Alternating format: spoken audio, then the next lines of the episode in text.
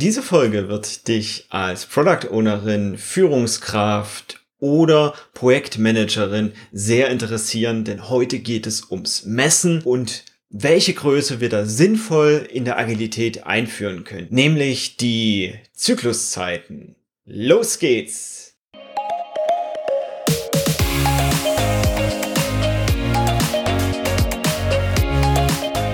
Hallo und herzlich willkommen zum Snipcast. Mein Name ist Henry Schneider und das heutige Thema sind Durchlaufszeiten, Lead Time oder Zykluszeiten.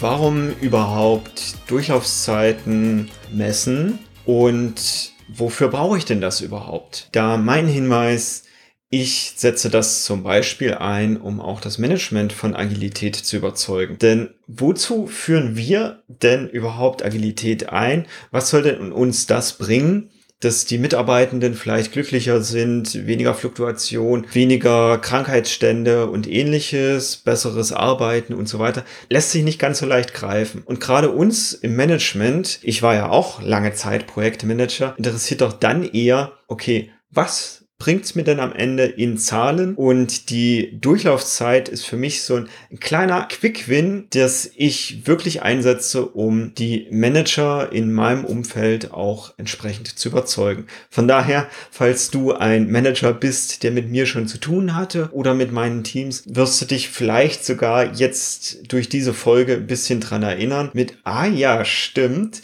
das ist so eine Größe, die hat der Henry eingeführt und das hat mich dann wirklich davon überzeugt, dass wir jetzt hier anders oder agil arbeiten, weil das hat mir am Ende des Tages was gebracht. Also heute decke ich ein bisschen auf, wie ich normalerweise mit dem Management so ein bisschen verdeckt arbeite und das ist die Durchlaufszeit. Und da geht es vor allem um die Verlässlichkeit unseres Teams oder der Organisationseinheit, die wir vor uns haben. Also wie verlässlich ist die und was sind das für Zahlen, die am Ende rauskommen, mit denen wir dann in die nächsten Instanzen gehen können, besser planen können, vielleicht sogar unserem Vorstand entsprechend Zusagen geben können und diese dann eben auch einhalten. Also sprich wirklich Verlässlichkeit, denn häufig haben wir es, wir haben mehrere Hierarchieebenen, vor allem in großen Unternehmen, die miteinander sprechen, die irgendwelche Ziele vorgeben, die sagen, hier, jetzt muss dies gemacht werden, jetzt muss jenes gemacht werden.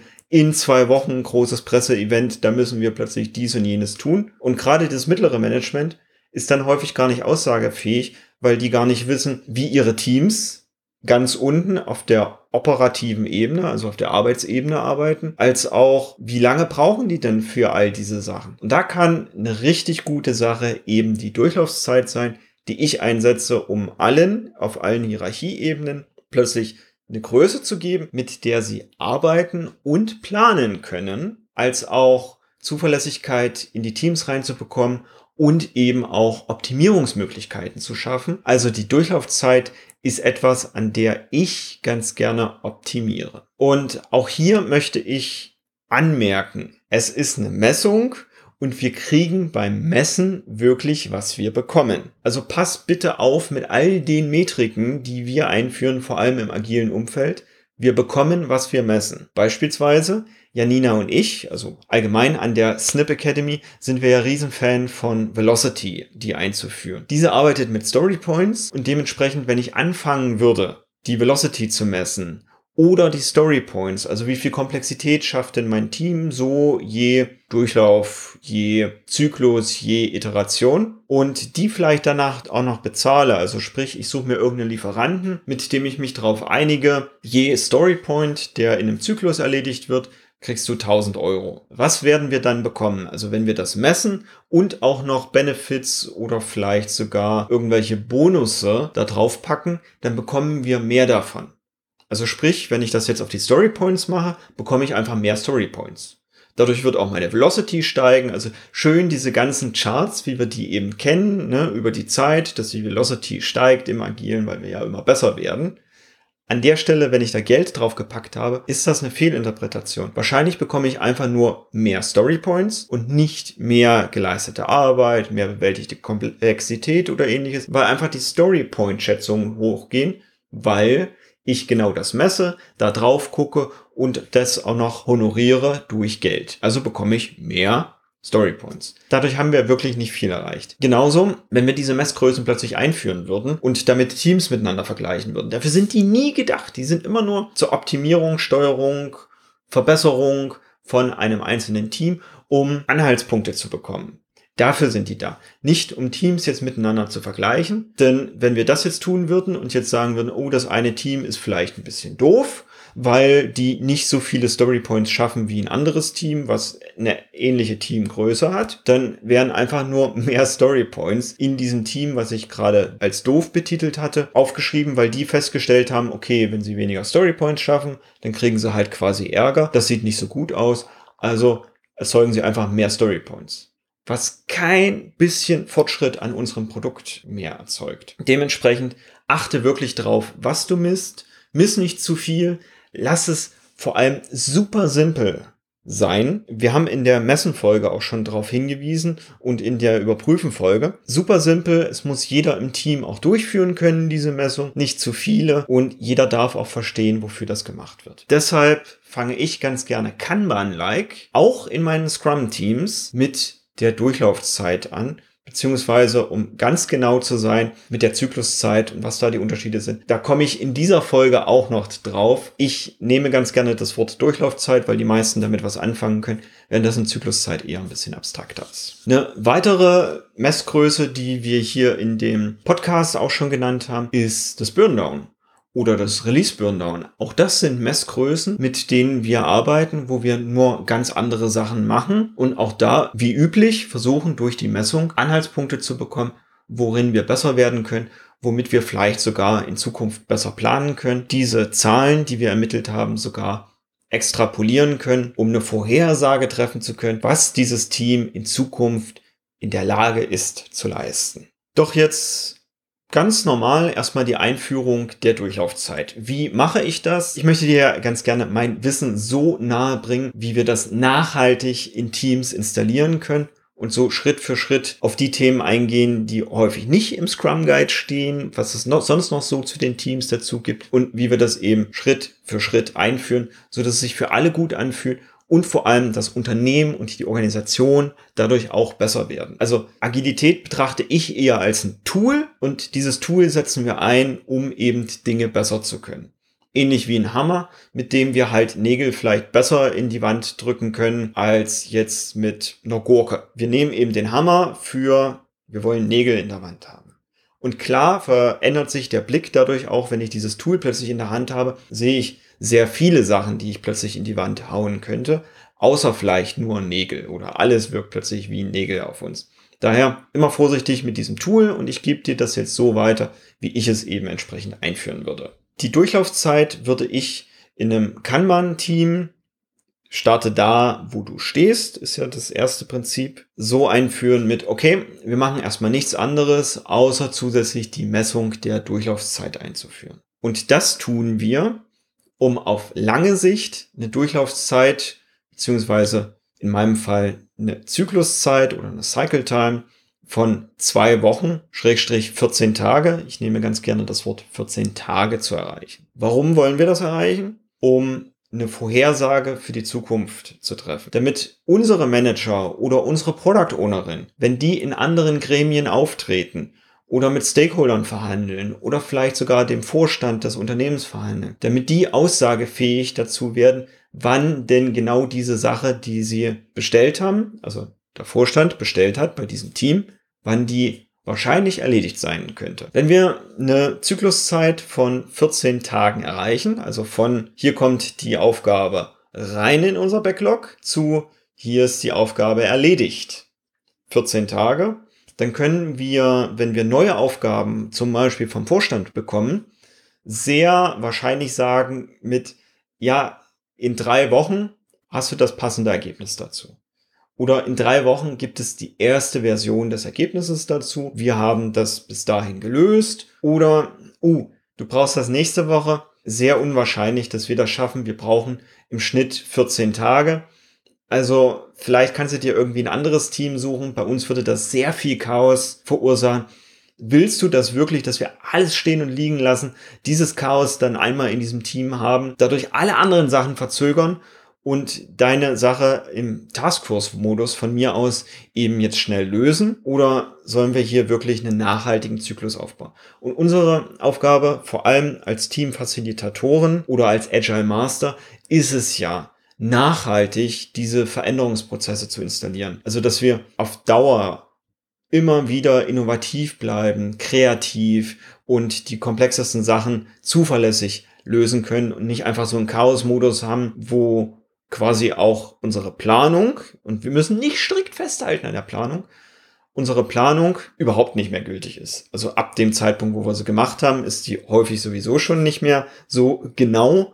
Doch wir können uns immer noch daran orientieren und vor allem eben auch an unseren Zielen, die wir ja erreichen wollen. Also, wir führen das ein, um eine Zuverlässigkeit zu bekommen und ganz am Anfang machen wir nichts anderes, außer diese Messung einmal einzuführen. Und diese führen wir ein durch wir markieren den Zeitpunkt, wo diese neue Anforderung bei uns eingegangen ist im Team und dann markieren wir den Zeitpunkt, wann sie erledigt ist. Und mit erledigt meine ich erledigt, erledigt. Durchs Review gegangen, Haken dran, alle Akzeptanzkriterien erledigt und nicht dieses, und ich war früher auch so als Softwareentwickler, dieses, ja, es ist eigentlich schon fertig, es fehlt nur noch die Dokumentation.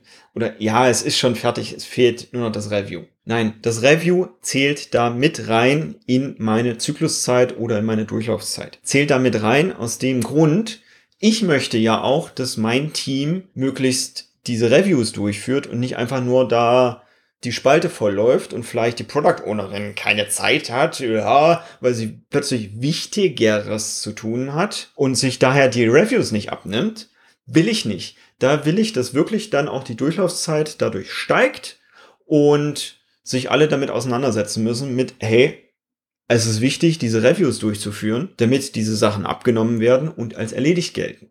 Also damit aufnehmen, genau das tue ich erstmal. Und dann messen wir erstmal locker mal so zwei, drei Iterationen. Was auch immer die Zykluslänge bei euch im Team ist, genau die messen wir einfach mal zwei, drei Iterationen und dann kriegen wir so eine Hausnummer. Und ganz ehrlich, meine Erfahrung ist so, wenn wir das einfach nur einführen, ne, kann man like, wir starten da, wo wir stehen. Wir haben hier ein Team, die wollen mal so ein bisschen agil oder kann man like arbeiten, von mir aus aus Scrum einführen. Wir lassen aber erstmal alles so, wie es ist und schaffen erstmal nur Transparenz und schaffen jetzt diese Messung ein, dann ist es häufig so, dass die meisten Personen im Team, jeder für sich irgendwie so bis zu sieben Aufgaben am Stück gleichzeitig parallel hat und diese dauern so acht Monate im Schnitt, bis sie erledigt sind. Und falls das anders ist, schreib mir das gerne in die Kommentare. Also falls das anders ist bei deinen Teams, bei meinen Teams, mit denen ich häufig angefangen habe, ist es häufig so, weil die Menschen da drin noch nicht so ein gutes Verständnis davon haben, dass diese viele Parallelisierung der Arbeit häufig dazu führt, dass wir nicht so schnell fertig werden. Und eigentlich haben wir ja auch meistens so ein Helfersyndrom und wollen ja allen irgendwie helfen. Und dadurch haben wir plötzlich eine Vielzahl an Aufgaben, auf dem Tisch und davon wird gefühlt keine so wirklich fertig, weil wir uns nicht auf eine Aufgabe konzentrieren können, sondern ständig zwischen denen hin und her switchen. Das passiert genau bei dieser Messung dann häufig so. Also jede Person im Team hat an die sieben Aufgaben. Diese dauern im Schnitt acht Monate,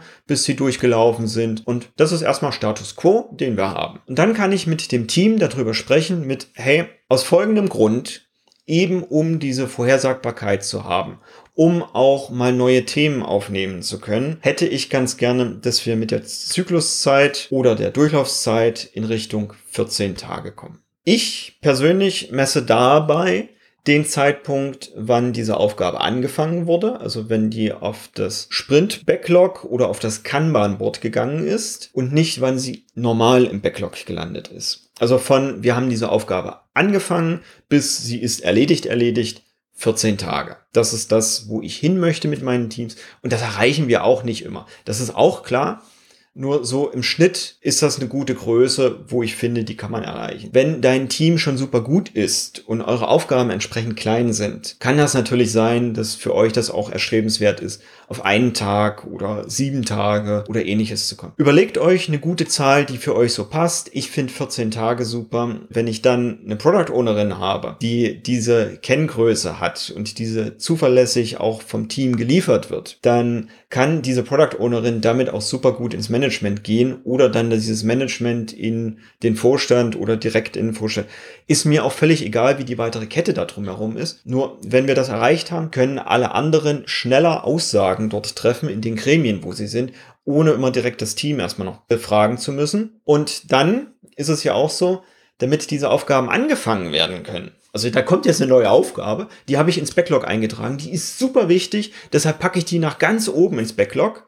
Dann wird die ja trotzdem erstmal noch nicht angefangen, weil alle anderen ja noch mit ihren Aufgaben zu tun haben, die sie jetzt ja schon haben. Also ich habe ja da meine sieben Aufgaben und erst wenn ich die erledigt habe, ne, Abstand acht Monate, dann ziehe ich mir die nächste Aufgabe, um dann wieder meine sieben Aufgaben zu haben. Also sobald ich eine davon erledigt habe, ziehe ich mir die nächste und habe dann wieder sieben Aufgaben ne, mit einer Durchlaufzeit von acht Monaten. Daher dauert das ja nicht nur die acht Monate der Durchlaufzeit, sondern vielleicht noch mal so fünf Monate vorher, bis ich diese Aufgabe überhaupt anfange. Und genau da tritt jetzt auch schon der Unterschied zwischen Durchlaufzeit und Zykluszeit auf. Durchlaufzeit ist von wann packe ich es ins Backlog zu ich habe das Produkt bei mir fertig auf dem Tisch. Also beispielsweise ich bestelle ein neues Auto mit ich löse die Bestellung über den Konfigurator oder im Autohaus aus, bis ich habe dieses Auto direkt vor meiner Tür stehen. Das ist die Durchlaufzeit. Die betrachtet den kompletten Zyklus, den kompletten Prozess und ist super gut auch im Unternehmen zu messen. Also von, da kommt eine Bestellung rein, bis Kunde hat das Produkt vorne. Und Bestellung kann auch irgendwas vom Vorstand sein, beispielsweise ein Presseevent mit, ich plane auf folgender Messe zu sein, bis es ist durchgeführt oder bis wir sind so vorbereitet, dass das mit der Messe richtig cool laufen wird und können uns jetzt sogar schon auf die nächste Messe oder was auch immer konzentrieren, weil alles so cool vorbereitet ist. Das ist die Durchlaufzeit. Und die Zykluszeit ist genau das von ich beginne die Arbeit in meinem Team, bis die Arbeit ist in meinem Team erledigt. Der Riesenunterschied ist, im Backlog können die Sachen durchaus mal länger liegen. Und es lohnt sich beides zu messen, weil ich möchte ja auch nicht, dass mein Backlog riesig voll läuft und dadurch die Themen nie erledigt werden. Als auch, ich möchte wissen, wie schnell das Team ist, wenn es jetzt ein Thema begonnen hat, bis dieses Thema dann auch fertig ist. Häufig ist es so, wenn ich über das Unternehmen, über das komplette Unternehmen einen Gesamtprozess habe, meist ist das so ein Radio-Stream, dann haben die einzelnen Teams einzelne kleine Teilschritte davon. Und in diesen jeweiligen Teilschritt habe ich eine Zykluszeit von, da geht was rein, bis es geht raus in den nächsten Teilschritt und ich habe über all das Ganze habe ich eine Durchlaufzeit. Und um ganz ehrlich zu sein, ich persönlich verwende trotzdem für beides in den Unternehmen häufig nur das Wort Durchlaufzeit weil mir aufgefallen ist, dass das für das Management eher was Bekannteres ist, eher was, womit die anfangen können. Und wenn ich sage, ich möchte die Durchlaufzeit auf 14 Tage haben, alles gut, dann verstehen die das auch. Vor allem, wenn ich dann begründe mit, dadurch seid ihr aussagefähiger, weil ihr wisst, okay, wenn wir die Durchlaufzeit bei 14 Tagen haben und hier kommt ein neues Thema rein, dann ist das nach 21 Tagen, also sprich drei Wochen, auch höchstwahrscheinlich erledigt, wenn es super wichtig ist. Und das hilft uns wiederum, bei der Planung. Denn ja, ich habe jetzt gesagt, ah, Zykluszeit, das Wort benutze ich nicht so häufig. Ich, ich benutze das Wort Durchlaufzeit und ich benutze aber für die Messung trotzdem die Zykluszeit, also von wir beginnen die Arbeit bis es ist beendet, dann habe ich ja gar keinen guten Blick darauf, was alles so im Backlog passiert. Und dann kann es ja auch sein, dass ich Dinge ins Backlog bringe, die dann ewig lange brauchen. Und da kommt wieder unsere Product Ownerin ins Spiel. Also ich würde eine Product Ownerin oder eine vergleichbare Rolle durchaus auch in Kanban-Teams einführen, die sich um das Backlog hauptamtlich kümmert und da entsprechend priorisiert. Wenn es jetzt so ein Thema gibt vor Vorstand, was ich hoch priorisieren muss, weil super wichtig, Anweisung vom Unternehmen oder es ist irgendeine Katastrophe passiert und wir müssen darauf reagieren dann packe ich dieses Thema nach ganz oben und weiß, okay, ab da Durchlaufzeit 14 Tage. Vielleicht braucht es noch mal eine Woche, bis ein neues Planning oder ein Replenishment aufgetaucht ist. Deshalb nehme ich diese drei Wochen und habe dann diese Zusage vor Vorstand mit in drei Wochen ist das Ding erledigt. Und so kann ich auch dann auf das zweite oder dritte Backlog-Item, also entsprechend priorisieren und immer wieder hin und her schichten, weil es wird sich ja immer von oben wieder weggenommen vom Team. Also wenn eine neue Aufgabe gezogen wird, wird sich vom oben wieder weggenommen aus dem Backlog. Solange sich da nichts weggenommen wurde, kann ich ja immer wieder priorisieren und wenn dann weggenommen wurde, muss ich warten, bis wieder was abgearbeitet ist und dann wird sich wieder das oberste weggenommen. Also ich kann dann immer wieder hin und her priorisieren in meinem Backlog. Und dadurch kann ich die obersten drei Themen dann auch mit in Summe irgendwie was von sechs Wochen angeben mit, es ist sehr wahrscheinlich, dass die obersten drei Themen in den nächsten sechs Wochen alle drei abgearbeitet sind und dann Stück für Stück durchlaufen beim Team. Da kommen wir hin durch die Durchlaufszeit und deshalb finde ich das so eine unglaublich großartige Messmethode im Agilen und auch die Antwort auf, was bringt mir das denn, vor allem vom Management. Und sind wir noch mal ganz ehrlich, welcher Manager möchte nicht vor seinen jeweils höheren Hierarchiestufen und wenn es der Vorstand ist, glänzen von wegen, yo, ich habe das hier im Griff, ich kann dir Zusagen machen, ich brauche jetzt nicht mal hier alle anderen Fragen, weil ich kenne meine Zahlen, diese Durchlaufzeit oder diese Cycle Time und kann dir sagen, dann und dann ist das Ding erledigt und ich habe verstanden, wie wichtig das dir ist. Wir managen das, wir priorisieren dafür aber wahrscheinlich ein paar andere Sachen runter, die dann eben entsprechend später kommen. Das ist doch cool. Das wollen auch alle Manager. Das ist daher für mich auch ein super Argument für Agilität die einzuführen und dann damit zu arbeiten. Natürlich muss ich nicht zwangsläufig agil arbeiten, um das zu machen. Und Zusätzlich ist diese Messgröße super einfach, weil ich einfach nur das Datum markiere, wann habe ich die Aufgabe angefangen und das Datum markiere, wann habe ich sie beendet und die Zeit dazwischen, also vom Enddatum ziehe ich das Startdatum ab und dann habe ich die Tage dazwischen. Das ist einfach meine Durchlaufzeit, beziehungsweise in genau diesem speziellen Fall, um beim richtigen Wording zu bleiben, ist es die Zykluszeit. Wenn ich dich bis jetzt noch nicht überzeugt habe, dann frag doch einfach mal deine Product Ownerin oder dein Chef, wie diese denn Zusagen in Richtung der nächsthöheren Ebene machen und wie wohl die sich dabei fühlen. Und ob das dann auch immer so eintritt, wie die sich das vorgestellt haben. Meine These ist, wenn das aktuell noch nicht gut gesteuerte Prozesse sind, dass dann plötzlich Druck erzeugt wird auf das Team und die müssen plötzlich Überstunden machen, um irgendwelche Themen, die irgendwann mal zugesichert wurden, ohne großartig Rücksprachen zu haben, dann entsprechend auch umzusetzen. Die nächste Frage, die du dann einfach in Richtung Product Ownerin oder Chef oder sogar Vorstand stellen könntest mit, hey, wie wär's denn, wenn du ganz genau wüsstest, dass wenn du ein Thema hier reingibst, dann ist das nach so und so vielen Tagen erledigt. Cool, oder? Und jetzt ist es so, wenn wir diese Messgröße eingeführt haben, dann können wir natürlich an dem Wert, welchen auch immer wir haben, können wir optimieren. Und da ist wieder dieser Punkt mit, wir kriegen, was wir messen. Wir messen die Durchlaufszeit, damit die so kurz wie möglich ist. Und meine These ist, dass allein durch die Messung wird diese Durchlaufzeit kürzer, weil das Team, wenn ihnen diese Zahl transparent ist, dann Stück für Stück Ideen entwickelt, wie man genau diese Zeiten verbessern kann. Und ganz ehrlich, das macht meinen Job als Agile Master dann super einfach, weil ich habe das Handwerkszeug dazu, was ich Ihnen dann näher bringen kann und an dem konkreten Problem mit diesen Tools, mit dem Team zusammen arbeiten kann, Thesen aufstellen kann, wir machen Experimente und gucken, ob sich das positiv auf, jetzt haben wir eine Messgröße, ne, Empirie, auswirkt. Also positiv auf diese These auswirkt und vielleicht auch nicht dann können wir es auch wieder lassen oder wieder entsprechend anders anpassen. Da wichtiger Hinweis, sechs Zyklen immer durchhalten, um zu wissen, ist das wirklich nachhaltig installiert oder nicht. Jetzt wird das Team ganz automatisch, vielleicht sogar in Retrospektiven, darauf kommen mit, hey, ganz ehrlich, diese Messung pah, ist ein bisschen schwierig, weil unsere Tickets, die sind krass unterschiedlich groß. Für manche Themen brauche ich ein Jahr, für manche Themen brauche ich nur zwei Tage. Das ist eine unglaubliche Varianz dazwischen. Und dann können wir mit dem Team darüber sprechen. Okay, das ist ja interessant. Was müssten wir denn tun, damit die grob etwa eine gleiche Größe haben? Oder können wir vielleicht Kategorien bilden, dass wir die Durchlaufszeit je Kategorie bilden? Also neues Feature, Software-Feature zum Beispiel, eine neue Funktion in dem Programm, was wir schreiben, braucht vielleicht im Regelfall länger als die Behebung eines Bugs, also eines Fehlers in diesem Programm. Dann haben wir zwei verschiedene Kategorien und wir können jede Kategorie für sich selbst messen, so dass wir vielleicht zu einer Zykluszeit von einem Bug bei zwei Tagen kommen, währenddessen wir für ein neues Feature drei Wochen brauchen.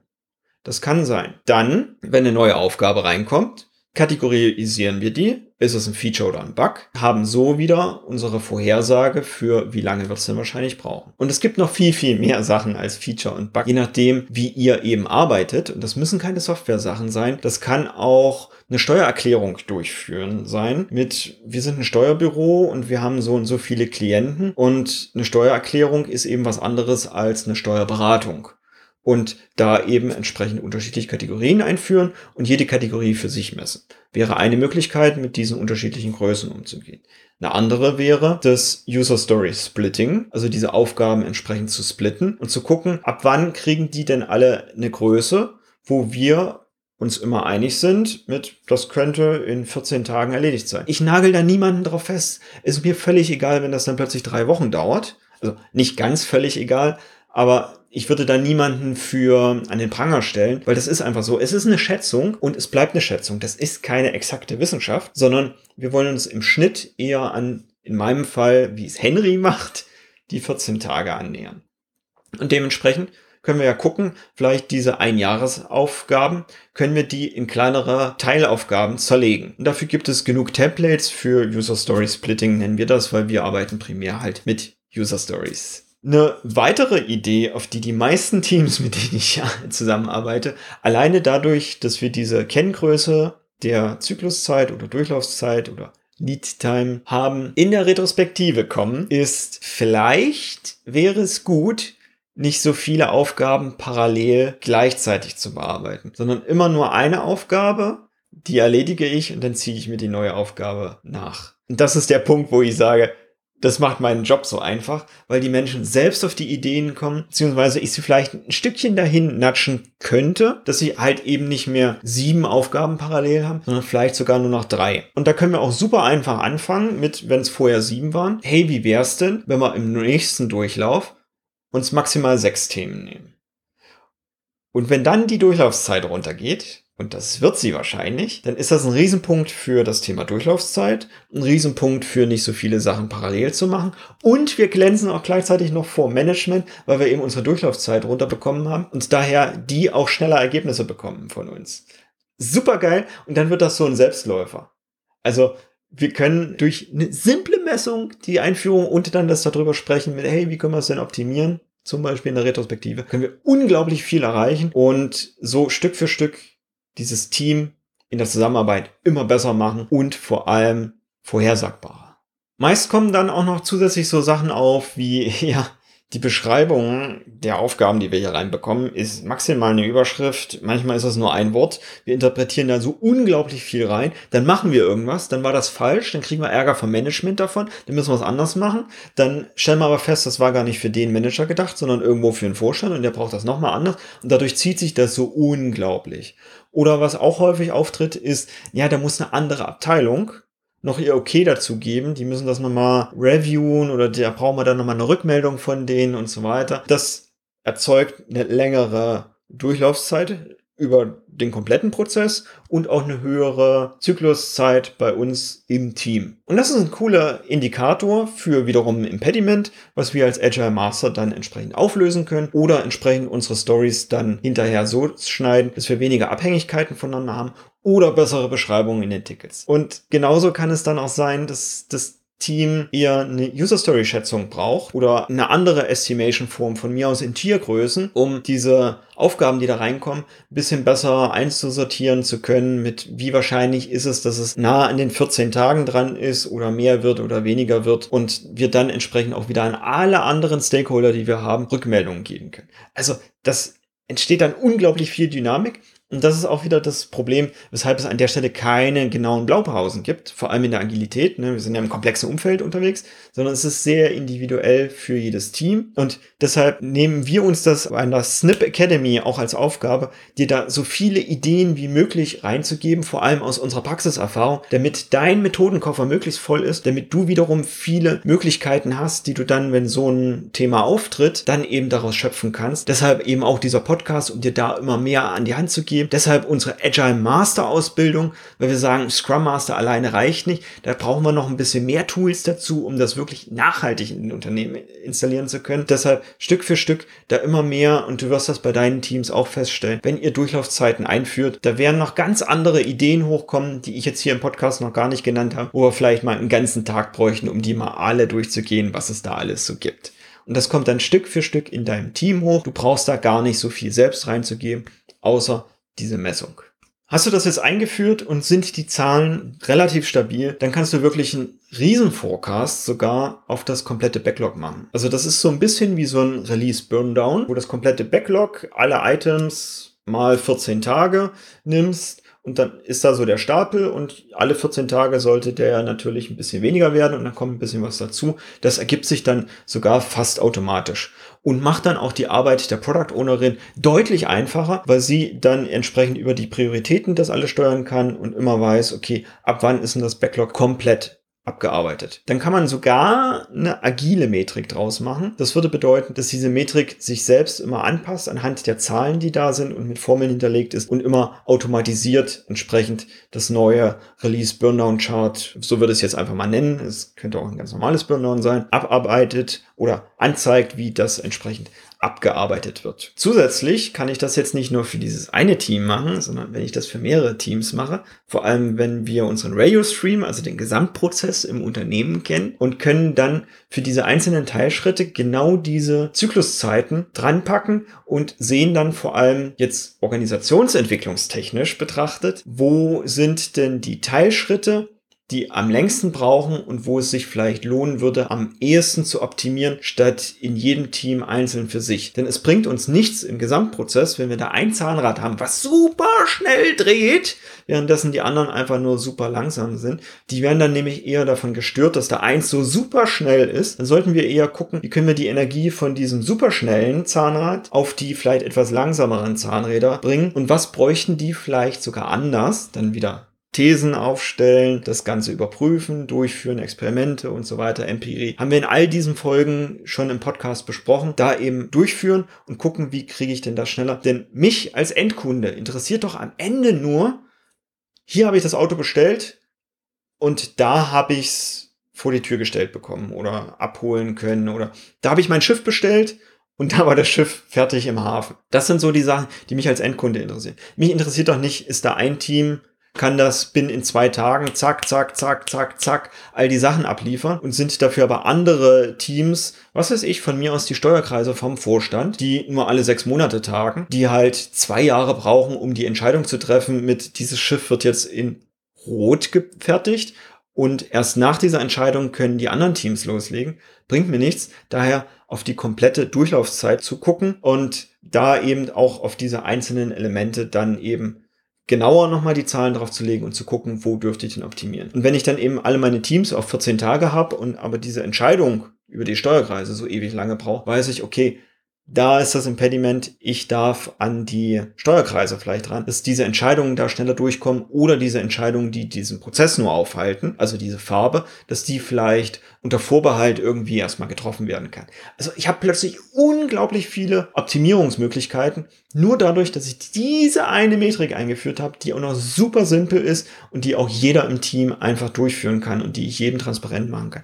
Und ich habe dadurch so viele Gewinne. Das ist mein Hauptpunkt heutzutage, wie ich das Management davon überzeugen kann, dass das, was wir hier tun, richtig sinnvoll ist und nachhaltig viel Nutzen im Unternehmen stiftet. Ich fasse also nochmal zusammen. Für eine Durchlaufzeit ein, die für Teams einzeln Cycle Time oder Zykluszeit heißt, davon geht von entweder Dinge sind ins Backlog gekommen, dann wäre es die Durchlaufszeit oder ich habe diese Dinge, die im Backlog sind, also unsere Aufgaben, begonnen und abgearbeitet, also von begonnen bis abgearbeitet wäre es die Zykluszeit und von Backlog bis abgearbeitet ist die Durchlaufzeit. Durch diese Kenngröße werde ich vorhersagbarer, vor allem von der Leistungsfähigkeit des Teams. Ich sollte diese Metriken nicht mit anderen Teams vergleichen. Also nur weil ein Team eine Zykluszeit von 14 Tagen hat, heißt das nicht, dass alle anderen auch diese 14 Tage haben müssen. Die haben vielleicht andere Prozessschritte und machen vielleicht sogar andere Sachen. Vielleicht ist bei dem einen Team die Testautomatisierung mit drin, bei dem anderen nicht. Das kann unglaublich viele Ursachen haben. Misst die Teams nicht daran, weil was wir ansonsten nur bekommen sind